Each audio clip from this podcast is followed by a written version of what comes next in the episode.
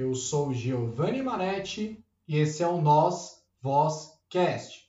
E o bate-papo de hoje é com o meu amigo Gabriel Rodrigues Machado. Gabriel, desde já eu agradeço sua presença aqui no canal e eu passo a palavra para você. Bom, Giovanni, obrigado por ter me convidado. E é isso, vamos lá. Cara, desde já, né? Você que sempre foi meu amigo, nós nos conhecemos no primeiro ano de faculdade. Desde lá, é, eu trago essa amizade comigo, né? E eu sei que vai ser para a vida toda. Nós nos demos muito bem desde o início. E, enfim, é, eu gostaria que você se apresentasse. Bom, vamos lá então. Meu nome é Gabriel Machado, sou professor da rede estadual, tá? dou aula de geografia, sociologia para aluno do ensino fundamental e do ensino médio. Além disso, eu sou pai agora de primeira viagem, né? Uma experiência nova que eu realmente não estava esperando que fosse acontecer nessa etapa da minha vida, mas que veio como uma surpresa e eu tô levando da, da melhor maneira possível, né? A respeito da nossa amizade, eu digo que é recíproco, né? A gente sempre se gostou, desde que a gente se conheceu, já passamos por muita coisa junto, né? E vamos seguindo aí junto, né? com amizade, é, compartilhando um pouco da vida, que é para isso mesmo, né? Felicidade é para é pra compartilhar, a gente só é feliz compartilhando a vida com os amigos, com a família e, e etc. Gabriel, você teve uma passagem muito interessante que você, antes de ingressar nas ciências sociais, você parece que você entrou no curso de, de engenharia. Como é que foi esse processo para que depois você entendeu que lá não era o seu lugar, enfim? Exatamente. Fiz engenharia na FEI, né? Uma faculdade conhecida aqui na região do ABC, até mesmo em São Paulo, referência nos cursos de engenharia. Eu ingressei em engenharia mecânica. Meu pai, ele é engenheiro mecânico formado pela FEI também. Eu no ensino médio, eu comecei a fazer curso técnico, eu fiz o vestibulinho da ETEC, eu passei e comecei a fazer mecatrônica na ETEC Lauro Gomes, no centro de São Bernardo. Nessa época eu já gostava de ciências humanas, história, geografia, né? Mas como meu pai era engenheiro e eu gostava um pouco, né? Eu fui e fiz o vestibulinho da ETEC, concluí o curso e aí a minha ideia era basicamente seguir o caminho, né? Dessa área aí de, de exatas de engenharia. Então eu prestei para fazer engenharia mecânica lá na FEI e passei. O curioso foi que foi a primeira vez que eu tive aula de sociologia, foi na faculdade. E assim, destoava muito das outras matérias. Eu realmente gostava muito mais de sociologia e queria me aprofundar do que as outras matérias. Eu já estava meio desacreditado, assim, sabe, dessa área.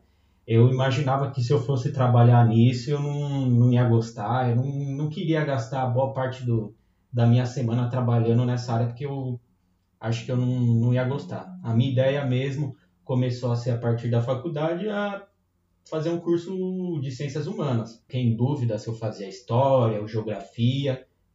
Lá eu tive sociologia pela primeira vez e aí eu resolvi procurar algo que tivesse sociologia pelo menos.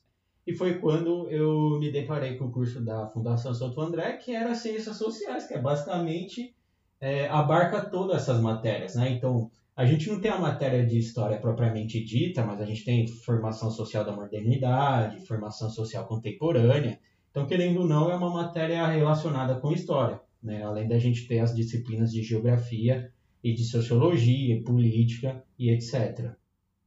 Não, e o mais engraçado é que você mudou da água para o vinho, assim, né? Porque, querendo ou não, realmente, aquilo que você falou. Nosso curso, por, por mais que seja ah, um curso de humanas, mas tem muita coisa de exatas, né? Porque quando a gente pensa em economia, que conversa totalmente com ciências sociais, não só com as ciências sociais, né, mas com todas as áreas, porque essa ideia positivista de dividir o conhecimento, né, isso é, no, é novo, né, na história do sistema capitalista, enfim. Mas, a grosso modo, né, para a população, isso é algo inédito. Um cara que está num curso é, de engenharia e de repente ele muda para ciências sociais, é tipo uma mudança brutal, assim. Mas e aí, o que, a sua família achou dessa mudança? Como é que foi esse processo interno, assim, familiar? É, realmente é uma mudança assim da água pro, pro vinho. Saí de engenharia mecânica é, na FEI, uma faculdade com uma mensalidade super alta. Inclusive, isso pesou também né, na minha decisão, porque eu me vi na, na situação de que eu teria que provavelmente procurar algum tipo de financiamento estudantil do FIES, ia precisar de fiador. E eu não estava afim de levar a sério, né? Então eu, eu escolhi fazer o que eu gostava mesmo. Mas realmente é uma mudança assim de lados opostos. Eu particularmente, eu acho que essa divisão que às vezes as pessoas fazem até mesmo de brincadeira, mas que tem um, um, fundo de realidade do tipo, ah, eu sou de humanas, ah, eu sou de exatas, né? Eu não, eu não vejo dessa forma. Eu acho que o, o conhecimento é, é, fruto do é fruto do processo humano, né? De, de tentar entender o mundo que está à sua volta, tentar tentar entender as coisas, entendeu? Então ele tem que estar disponível para a gente é, se aprender dele de todas as formas, né? Conhecer o mundo de de maneira geral. No primeiro momento, né, o meu pai ele tinha um pouco aquele sonho, ah, eu fiz engenharia, meu filho vai ser engenheiro também. Depois de um tempo ele percebeu que realmente era, era melhor eu fazer aquilo que eu, que eu, que eu gostasse mesmo, porque eu iria me dedicar, entendeu? Então ele acabou percebendo isso. Né? Não, não valeria a pena eu fazer a faculdade de, de engenharia e, e não seguir na área, ia ser uma perca de tempo, ia ser muito, muito sofrido. Né? Não vale a pena, não vale a pena. Eu fiz o curso de Ciências Sociais, é um curso que mudou minha visão de mundo, assim. Realmente é Gabriel antes de Ciências Sociais e Gabriel depois de Ciências Sociais. Inclusive eu vi a entrevista que você fez com o Roger, né, o bate-papo, e ele tem uma trajetória até que similar, assim, né? Ele era um cara das, das exatas, fez mecatrônica também, e depois foi para Ciências Sociais. Eu acho que o que a gente vê lá deveria ser algo muito mais amplamente divulgado, mas não é e tudo bem, né? Por enquanto é assim mesmo. Não, é de fato, né? Porque muitas vezes falta um pouco do conhecimento do que é exato, do que é exatas do que é humano, de, o que é humanas, né? Porque quando a gente pensa que surgiram na história grandes gênios que nem Leonardo da Vinci, é, a gente ele não dividia o conhecimento na época dele, né? Ele é um gênio porque, uma, que ele não tinha o tanto de distração que nós temos hoje. Combinado com isso, não existia essa divisão social do trabalho que necessitava, necessita, no caso hoje, de um, um sujeito que sabe muito de pouco, né? Que é a história do, do cara que vai fazer, se profissionalizar em uma determinada área, começa a fracionar e dividir o conhecimento, né? Gabriel, agora me conta, né, cara? Você, assim, foi um cara que eu sempre dei muito rolê, a gente sempre saiu, sempre a gente foi aquela galera da noite, assim foi um momento da nossa vida, né? E depois surgiu, veio a pandemia e você se tornou pai, né? Nesse período desse processo da pandemia. E eu gostaria que você comentasse, né? Como é que está sendo essa experiência, como foi, tudo isso para você. Bom, é aquela coisa, né? Depois que você tem filho, a sua vida muda completamente. Né? As prioridades são outras, é, é totalmente diferente. Assim, é uma responsabilidade que não termina, sabe? não só responsabilidade financeira, mas você cuidar de uma criança, um bebê, é muito trabalhoso, é 24 horas. Você tem que ficar 24 horas. Até quando você está dormindo, você fica meio assim de olho para ver o que está acontecendo, porque o bebê pode engasgar, pode acontecer alguma coisa. É, é, um ser totalmente dependente. E junto com a pandemia, né, que a gente tendo que manter o distanciamento social, ficar mais em casa, isolado, é, então, basicamente, por, por esses motivos, eu acabei não saindo muito mesmo nessa pandemia, ficando mais em casa para preservar mesmo. Lógico, a gente levou o bebê para conhecer a família, eu e minha namorada, né? Mas, assim, foi, foi indo aos poucos para não, não ter nenhum risco, nenhum perigo. Mas até agora, assim, a gente não levou ele para nenhum lugar muito. possa ter algum tipo de aglomeração, supermercado, esse tipo de coisa, ainda não. Mas a vida vai mudar, né? Eu sei que a vida vai mudar, né? Aos poucos. É, não vou mais ficar fazendo rolê direto, né? Agora eu sou pai, eu tenho responsabilidade. Eu, eu tô satisfeito com isso, sabe? Eu acho que, que foi uma mudança assim pro bem, sabe? Eu acho que foi bom para mim. Eu, eu vejo que eu tenho um novo propósito, eu vejo que eu sou mais alegre agora, sabe? Com o meu bebezinho, sabe? Ele veio para trazer alegria para mim, para minha família, sabe? Então eu tô bem sossegado. É lógico, toda mudança assim repentina que a gente não está planejando, a gente demora um pouco para se adaptar. Então, aos poucos a gente vai pegando, vai pegando as coisas. Mas de maneira geral, acredito que tá, tá tudo tranquilo assim.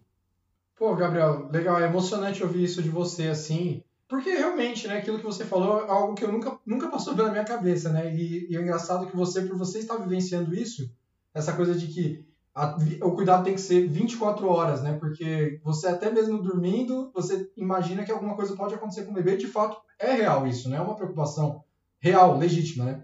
Cara, meus parabéns, eu sei que eu, nitidamente é, um, é uma criança que ela está em boas mãos, está sendo muito bem cuidada. Cara, eu fico muito feliz por vocês também, de verdade. Agora, eu gostaria que você comentasse um pouco como é que está sendo é, essa nova mudança também, que agora você assumiu aulas como professor na rede estadual. Como é que está sendo esse processo para você? Pai, professor, como é tudo isso? É complicado. É complicado essa, essa divisão entre paternidade e trabalho. Porque, querendo ou não, a gente tem que trabalhar um, um bom período de tempo durante o dia. Agora ele está ficando mais com a mãe dele, a mãe dele consegue levar ele pro trabalho, né? Mas quando precisa a gente deixa com a minha mãe também.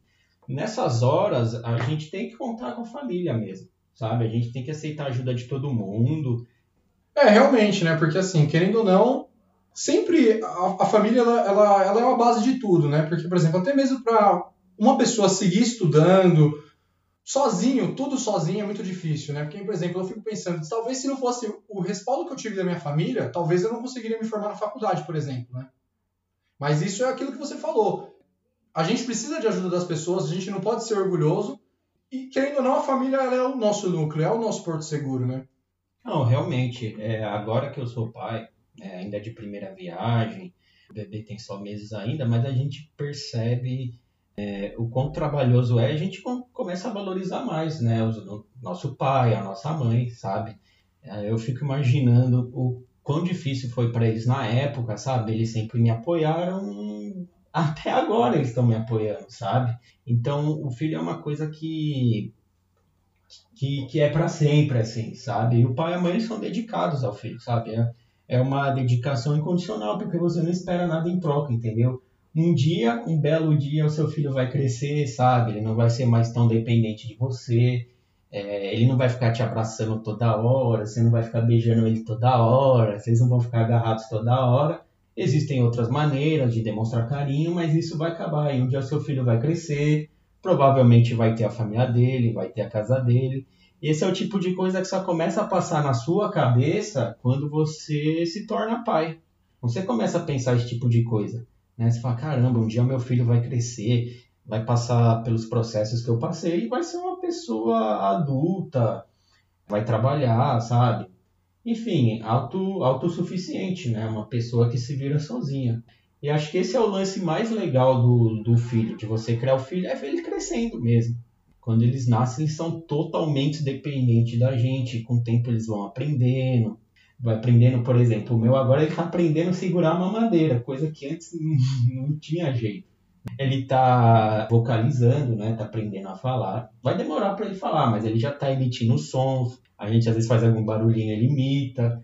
Ele está mais atento a tudo que está em volta dele, sons mesmo, cores, né? Quando a gente coloca algum desenho é, para ele, é, então é interessante né, a gente acompanhar esse processo e a gente percebe que o próprio bebê, a própria pessoa tem, o, tem a questão do desenvolvimento dela mesmo, sozinho, assim, sabe? Ninguém ensinou aquilo para ele, ele simplesmente está se desenvolvendo com o decorrer do dia. Isso é muito legal. Cara, é muito interessante né, essa, essa experiência, porque basicamente, né, no bom sentido, vai ser um laboratório né, de, dessa convivência humana, de estar tá vendo o início de tudo, assim, né? É, é muito louco pensar isso. Agora, quais são os seus planos para o futuro? O que, que você tem em mente? É ser realmente professor na rede estadual? O que, que você espera do futuro, Gabriel? Cara, essa é uma boa pergunta. Eu, eu tento não pensar muito nisso. No ano passado, até o começo do ano, eu nunca imaginei que eu seria pai, né? Então eu, eu deixo para a vida a oportunidade dela me surpreender. Né? Então eu deixo isso daí para ela também. Né? Lógico que a gente tem o um mínimo de planejamento. Eu sou um professor novo que está ingressando agora na rede estadual, está sendo o meu primeiro contato com os alunos, com escola, com esse tipo de coisa.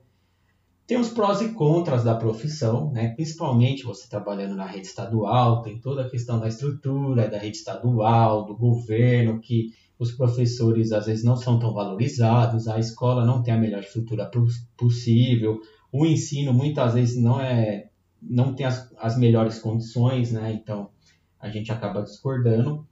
É, mas tem a parte boa também, né? Que é você trabalhar ali, né? É o material humano ali na sua frente. Querendo ou não, o professor marca vidas, assim como professores marcaram a gente, né? Marcaram eu, marcaram você, marcaram o Roger, né? Ele citou a Lívia na, no bate-papo que você teve com ele. A Lívia também foi, assim, uma referência é, assim como o Roger disse, tem Roger antes de Lívia e depois da Lívia, também tem Gabriel, Gabriel antes da Lívia e Gabriel depois, porque ela realmente é, abre portas assim de, de concepção da, da realidade que a gente não, não sabia, né? A gente, a gente passa, a gente sente que passa a enxergar realmente as coisas como são.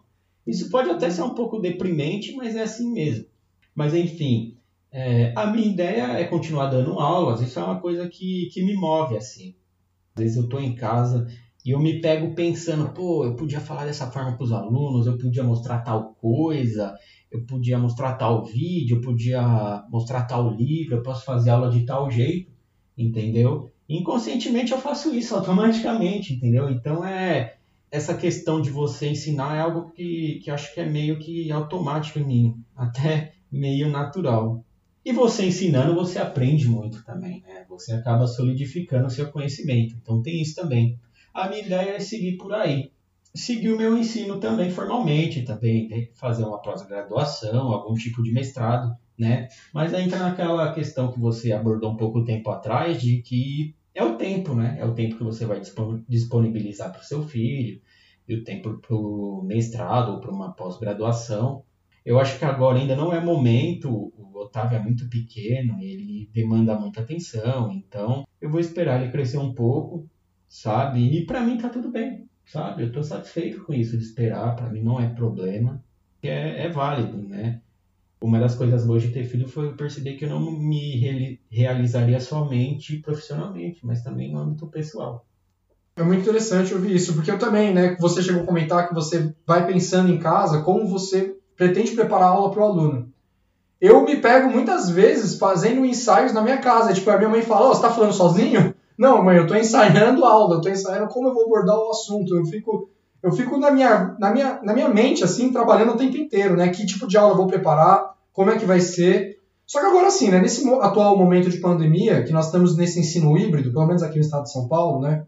Metade dos alunos vão para a escola, né? Assim, é um esquema de revezamento. São poucos alunos que estão indo, aí você tem que preparar a aula para o aluno que está em casa. Então, assim, a, o esquema de professor, hoje em dia, 2021, pandemia aqui no Brasil, ele está bem diferente né, do, que, do que realmente é ser professor. Parece que é um esboço do que é ser professor, né? Tá muito difícil, está muito complicado, mas é um momento muito caótico, né? Mas é isso, né? É, os desafios vêm para a gente tentar vencê-los se fosse tudo fácil também, eu não sei o que seria da gente, né? Se é nos momentos de dificuldade que a gente impõe a criatividade, se fosse tudo fácil, eu acho que, que nós seríamos, né? Não, é verdade. São desafios. A educação é um desafio, né? A educação no Brasil é um desafio de maneira geral, né? Não só falando dessa questão agora de pandemia, porque está muito complicado ainda mais para os professores novos como eu, para a gente pegar ali o dia a dia, né, o traquejo da coisa, né? Então a gente não tem muito contato com os alunos, né?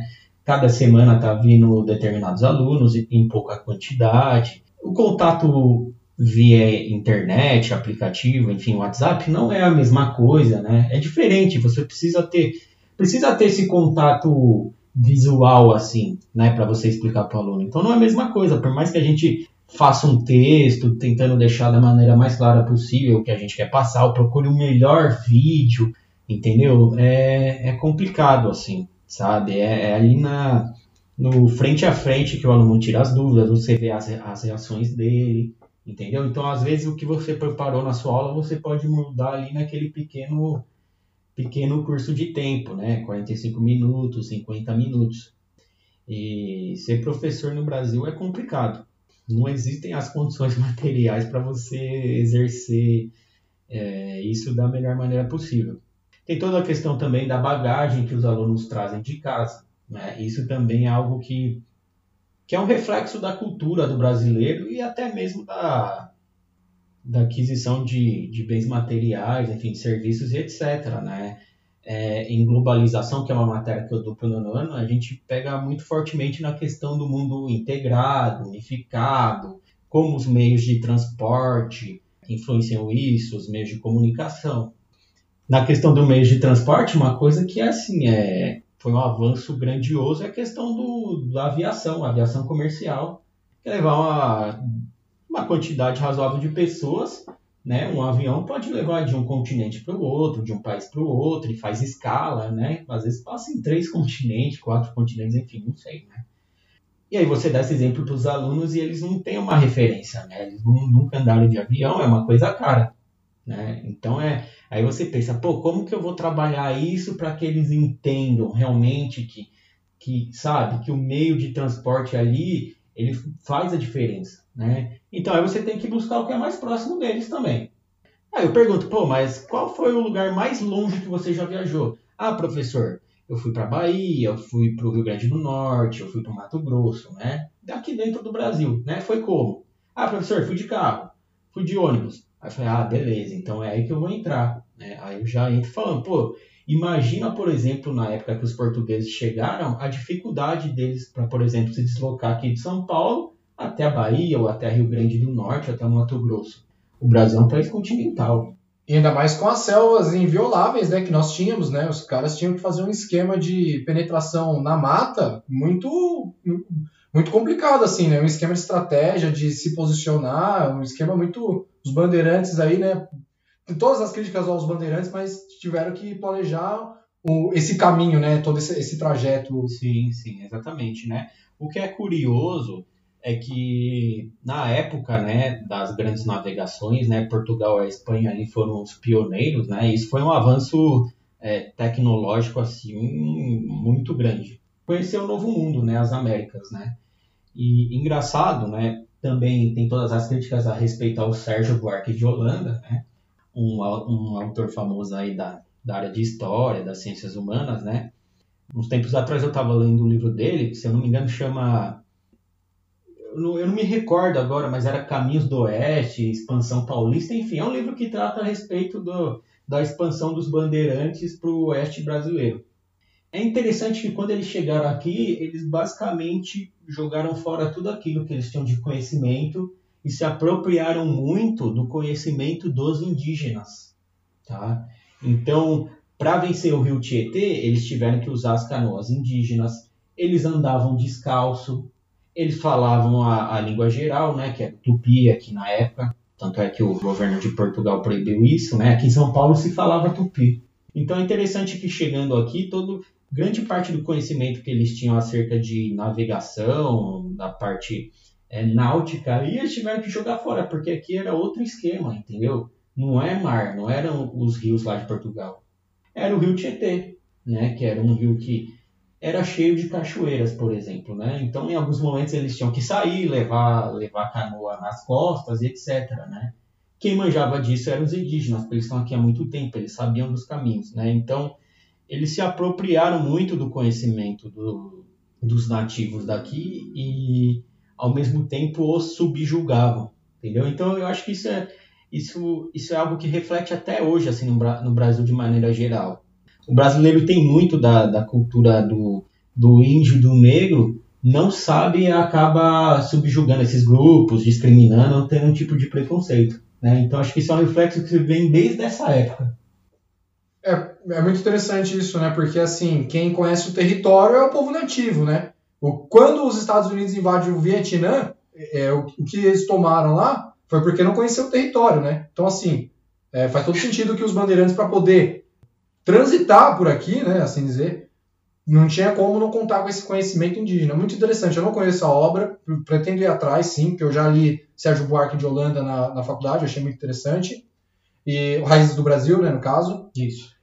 Gabriel, agora voltando um pouco da questão do seu filho, da questão da educação, né? Porque esse processo de educar o filho tem um pouco de professor, de pedagogo, né? Que nós já sabemos que na história, né? Tem a história da pedagogia, ela vem dessa, dessa, dessa criação, né? Da, da criação do, do homem grego no passado, que colocava um indivíduo lá que depois veio a ser o sofista, né? Que desenvolvia essa criança. Enfim, o que, que você pensa a respeito dessa questão de criar a criança na neutralidade? Porque eu vejo a foto do Otavinho lá, do seu filho Otávio, ele sempre com roupa azul, enfim, o que, que você pensa dessa questão da formação, de, de é a favor da roupa neutra, dessa neutralidade, o que, que você pensa a respeito disso? Olha, eu para ser bem sincero com você, eu não penso muito a respeito disso, assim, sabe? É lógico que esse negócio de, ah, menina usa rosa, menina usa azul, isso é uma grande besteira. Essa é uma grande besteira, é só uma cor, sabe? Não tem por que você é, determinar é, eu não penso muito nisso, né? Você me questionou sobre isso, mas eu realmente não penso muito nisso neste momento, né? É lógico que quando ele crescer, começar a entender as coisas, né? Eu vou cuidar para que ele tenha uma educação que não reproduza esse tipo de coisa, né? Esse pensamento machista e sexista que existe na nossa sociedade, né? Agora ele é só um bebezinho. Então, é, a gente compra as roupas mesmo na loja, vê roupa de menino lá, bebezinho, infantil, ou senão as roupas que, os familiares dão pra gente, né, em grande parte. Mas eu não, eu não penso muito nisso assim, não. Não é algo que, que eu me preocupe agora, nesse momento. Às vezes eu fico pensando nisso, né? Por exemplo, se eu tivesse um filho, acho que a primeira coisa que eu ia pensar, o quê? Como é que vai ser tudo, né? Porque tem que pensar em tudo, né? E, Gabriel, como é que é para você essa questão da função do homem enquanto pai, assim, né? Porque como é que vocês estão dividindo essa tarefa? Como é que está sendo esse processo? Bom, no caso, né, eu acho que isso vem, vem mudando, assim, a, ao longo do tempo, está melhorando um pouco, por incrível que pareça.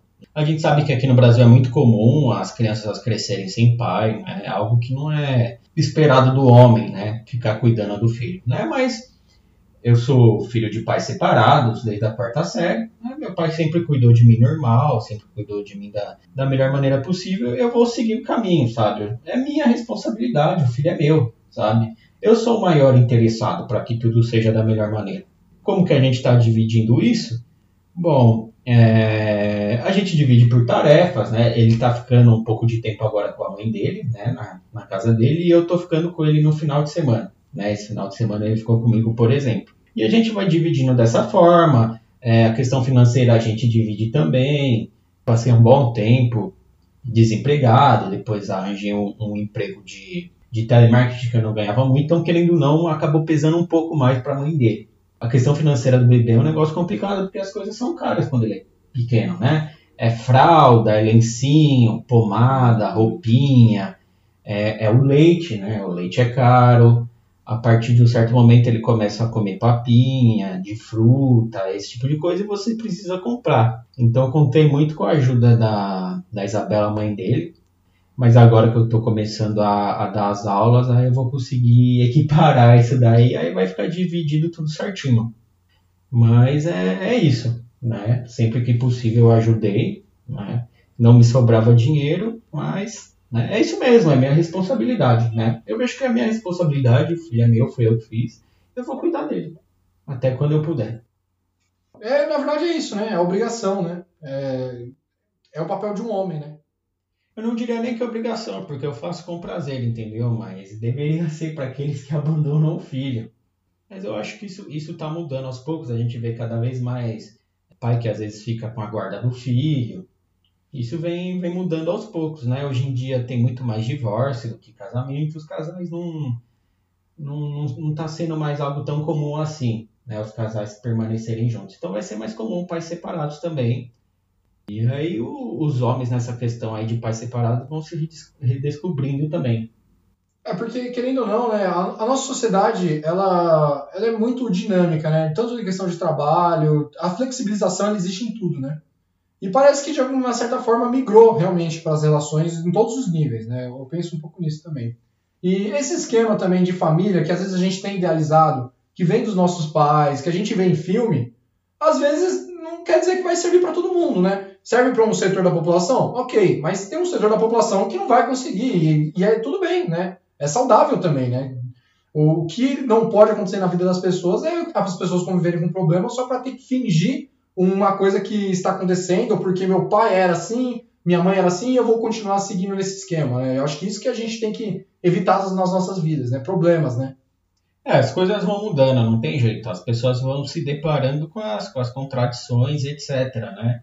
É, a gente sabe que, de maneira geral, se espera que vai crescer, vai casar, vai ter filho, pai e a mãe ali bonitinho, né? Família tradicional. Né? Isso não acontece dessa forma e as pessoas vão percebendo que não tem mal nenhum em ter uma família diferente. Né?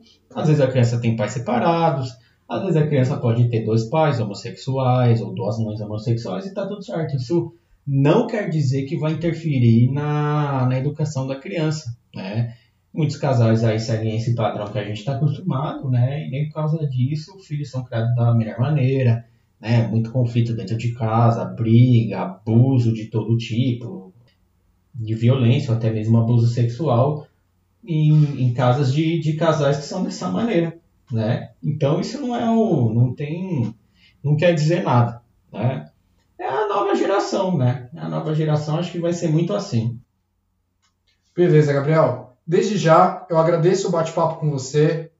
Cara, é sensacional. Eu acho que você poderia voltar, inclusive, para a gente conversar sobre outros assuntos mais para frente. Você pode até voltar a falar também do seu filho, como é que está sendo esse processo. Outro, outro assunto que você queira falar, você é um cara que tem um conhecimento de, vasto sobre diversos assuntos, você chegou a montar uma banda. Gostaria que você comentasse também como é que foi esse processo. E, enfim, eu mais uma vez só, só agradeço. Obrigado por compartilhar é, a sua vida, seus sentimentos, o que você anda pensando, como é que está sendo todo esse processo de ser pai, ser professor, enfim. Eu que agradeço, eu que agradeço a oportunidade de falar um pouco da minha vida. Acredito que a gente falando sobre o que a gente está passando, a nossa visão, esse tipo de coisa, a gente ajuda a externar, às vezes, muitas coisas que, que a gente não tem oportunidade, às vezes, no dia a dia, né? Então é gostoso vir aqui bater, bater um papo sobre as coisas que, que a gente acredita, sobre o que eu estou passando, sabe? Isso me ajuda a ficar mais tranquilo, assim, né? A gente precisa externar um pouco, né? Sobre aquilo que a gente, aquilo que a gente pensa ou aquilo que a gente vive, né? E se rolar o convite de novo, eu vou vir com o maior prazer para falar de, de outros aspectos da minha vida aí. Né? A gente sempre bate um papo bom, então vai ter assunto sempre. Só agradeço. Obrigado, tchau, tchau.